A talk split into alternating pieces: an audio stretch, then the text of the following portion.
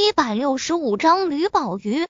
同一时刻，吕家别墅大厅中，吕恩阳坐在真皮松软沙发上，在他的对面则坐着一位相貌美艳的女人，成熟魅惑，长相完全不输于乔凤华、秦家姐妹等女。她是吕恩阳的姐姐吕宝瑜。吕宝瑜轻轻倒了杯清茶，香气袅袅，清香四溢，淡淡道：“我听人说，在今晚的定亲晚宴上，你的小弟不但被人当众打晕了，而且就连秦雨欣也当众拒绝了与你定亲。”吕恩阳脸色微变，眼中闪过屈辱之色，握紧拳头说道：“是，你可知道不能与秦家联姻？咱们吕家在省城。”想要再进一步，那就是难上加难。你可知道，被人当众拒绝提亲，吕家的脸被你丢尽，以后吕家会成为整个省城上流社会的笑柄。我对你很失望。吕宝瑜表情依旧平淡，只不过语气严厉了起来。吕恩阳脸色再度一变，从小到大，他最怕的，同时也最尊重的。就是面前的这位姐姐，他垂下头，紧紧握着拳头，不甘心地道：“是，说说吧，今晚究竟是怎么回事？原本秦海清都答应的联姻，为什么又会突然告吹？”吕宝瑜把一青花瓷茶杯推在了吕恩阳的面前。吕恩阳喝完茶，想起今晚发生的事情，顿时怒气勃发，说道。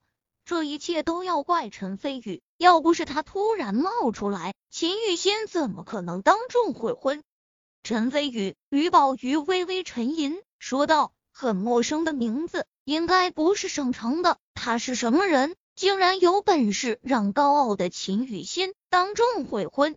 他是外地人，是从明记市过来的。”吕恩阳微微皱眉，继续说道：“据我所知。”明记氏并没有陈姓大家族，但是陈飞宇狂妄无边，仿佛底气十足，让我也有些摸不着他的底细。明记氏来的外地人，吕宝瑜轻笑，眼神不屑，说道：“明记氏只有谢家才勉强上得了台面，其余家族势力不值一提。总之，你今晚丢了吕家的面子，咱们吕家的人必须把面子给挣回来。”你放心，吕恩阳嘴角冷笑说道：“我已经派人去对付陈飞宇了，一共一百五十多人，其中还有三名通幽初期的武道高手。陈飞宇得罪了咱们吕家，就是天王老子也保不住他。”很好，吕宝瑜眼神中闪过欣赏之色，道。虽然陈飞宇只是外地人，但是杀鸡也要用牛刀，这才能保证手起刀落，一击必敌。这一次你做的很不错，谢谢姐夸奖。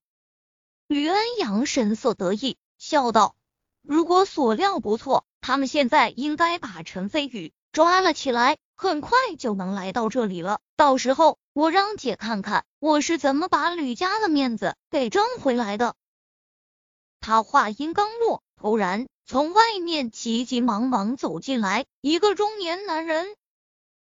吕恩阳眼睛顿时一亮，因为这个中年男人叫老广，就是他派去跟踪陈飞宇的人之一。是不是陈飞宇被解决了？他现在在哪里？吕恩阳已经兴奋的站了起来。老广神色难看，看看吕恩阳，再看看吕宝瑜，复杂的说道。大小姐，吕大嫂，陈飞宇此刻依然在欢庆酒吧，还在酒吧。吕恩阳微微皱眉，说道：“难道我派去对付陈飞宇的人都还没到？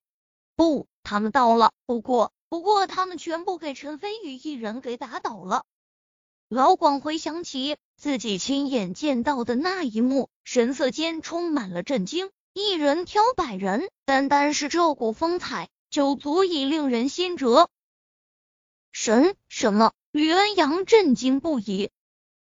老广继续道：“这是我亲眼所见，而且整个过程也就一分钟左右的时间。陈飞宇把他们打倒后，还放下话说他一向有恩报恩，有仇报仇，今天的仇他来日必报。一分钟的时间打倒一百五十多人，那岂不等于是瞬秒？吕恩阳神色在变，眼中闪过愤怒之色、震惊之色。吕宝瑜却是来了兴趣，淡淡道：“看来陈飞宇还是一位实力高强的武道高手，有意思。恩阳，你现在立马派人去明记市调查陈飞宇的底细，记住，调查的要越详细越好。我知道了，只是陈飞宇这边怎么办？难道先放过他？”吕恩阳一阵不甘心。陈飞宇吗？我会亲自会会他。吕宝瑜眼中闪过一丝兴趣。吕恩阳震惊了，这比听到陈飞宇一人挑百人的时候还要来的震惊，因为他知道自己的这位姐姐眼光颇高，就算在偌大的省城，也没几个人能被他放在眼里。然而现在，这位清高绝傲的姐姐竟然要亲自出面一毁陈飞宇。这让吕恩阳怎么能不震惊？陈飞宇，由我姐姐亲自出面，就算你死在省城，也不枉此生了。吕恩阳嘴角翘起嗜血的笑意。第二日将近午时，烈日当空。根据陈飞宇和秦家家主秦海清的约定，陈飞宇会在此时前来秦家。此刻。秦家别墅一间客房中，段诗阳正坐在房间里恬静的看书，在他身前的檀香桌上点燃了一支熏香，香烟袅袅而生，令人心静。段诗阳昨天被接来秦家后，便被安排的无微不至，而且还有保姆来伺候他，顿时受宠若惊。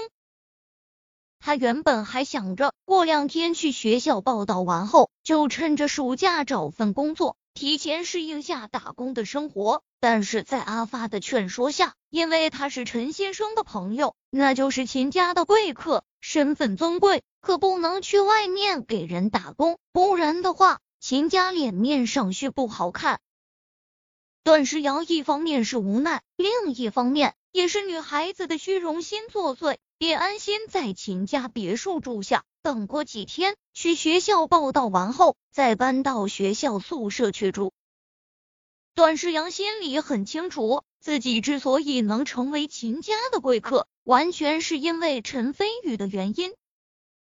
那个没有学历却又英雄救美、身手超高，把他从劫匪手上救下来的陈飞宇。陈飞宇，你到底是什么人呢？段诗阳把书放下，喃喃自语，下意识的用钢笔在纸上写下了“陈飞宇”三个字。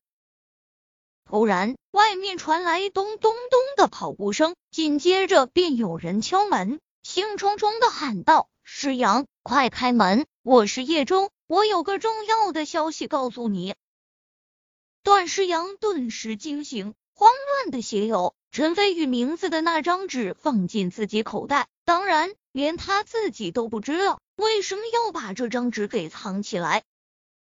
随即，他才重整下情绪，起身走过去开门。门外正是柳叶舟。你有什么事情吗？段诗阳站在门口，好奇的问道。他刚说完，柳叶舟。已经兴冲冲的走了进来，段诗阳微微皱眉，神色不悦。突然，只听柳叶舟兴奋的道：“诗阳，我刚刚在别墅花园里听到几个人谈话，正巧听到了陈飞宇的消息。”段诗阳惊讶，莫名的内心充满了好奇，很想听到关于陈飞宇的事情，不过表面不动声色，淡淡道：“是吗？”到底是什么消息，竟然让你这么兴奋？我记得你不是很讨厌陈飞宇的吗？哼，我可是秦家的人，陈飞宇算什么东西？怎么可能放在我眼里？柳叶舟神色不屑，昨天他徒步走了二十多里地，差点把腿给走断了，才来到秦家，就冲着一点，他就把陈飞宇给恨死了。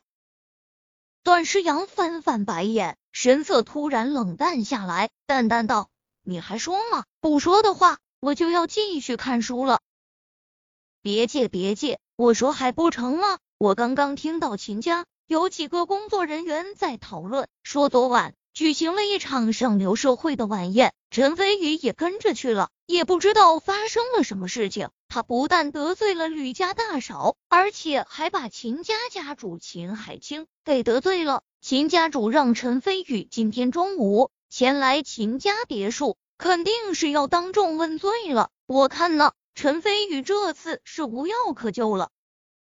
柳叶舟兴奋的道：“只要能看到陈飞宇倒霉。”他心里就高兴，当然，他只是在花园中远远听到别人谈论的，并不知道具体发生了什么事情。段诗阳顿时惊呼一声，心里莫名揪紧，紧张的担忧地道：“陈飞宇刚来省城就得罪秦家家主，他怎么这样莽撞？不过看他和秦二爷关系很好的样子，秦家主看在秦二爷的面子上。”应该不会太过为难陈飞宇吧？柳叶舟只顾着兴奋，并没有发现段诗阳异样，冷笑道：“据我所知，秦家主说一不二，他一旦做下决定，连我表舅也劝不动他。哼哼，我估计陈飞宇早就吓破了胆，压根就不敢过来。”段诗阳心里充满了担忧，突然眼珠一转，提议道：“现在时间也差不多了。”要不，咱俩现在去别墅门口等着，看看陈飞宇来不来。走走走，陈飞宇不来则已，他要是来的话，我非得好好嘲讽他一顿出口气，哈哈。柳叶舟想也没想，就急冲冲的向大门口走路。来到别墅门口，柳叶舟和段诗阳惊奇的发现，秦家两位千金。秦雨欣和秦诗琪两位小姐竟然也站在门口，神色紧张，期待，翘首以盼。咦，诗阳，这两位小公主怎么也在这里？柳叶舟神色好奇，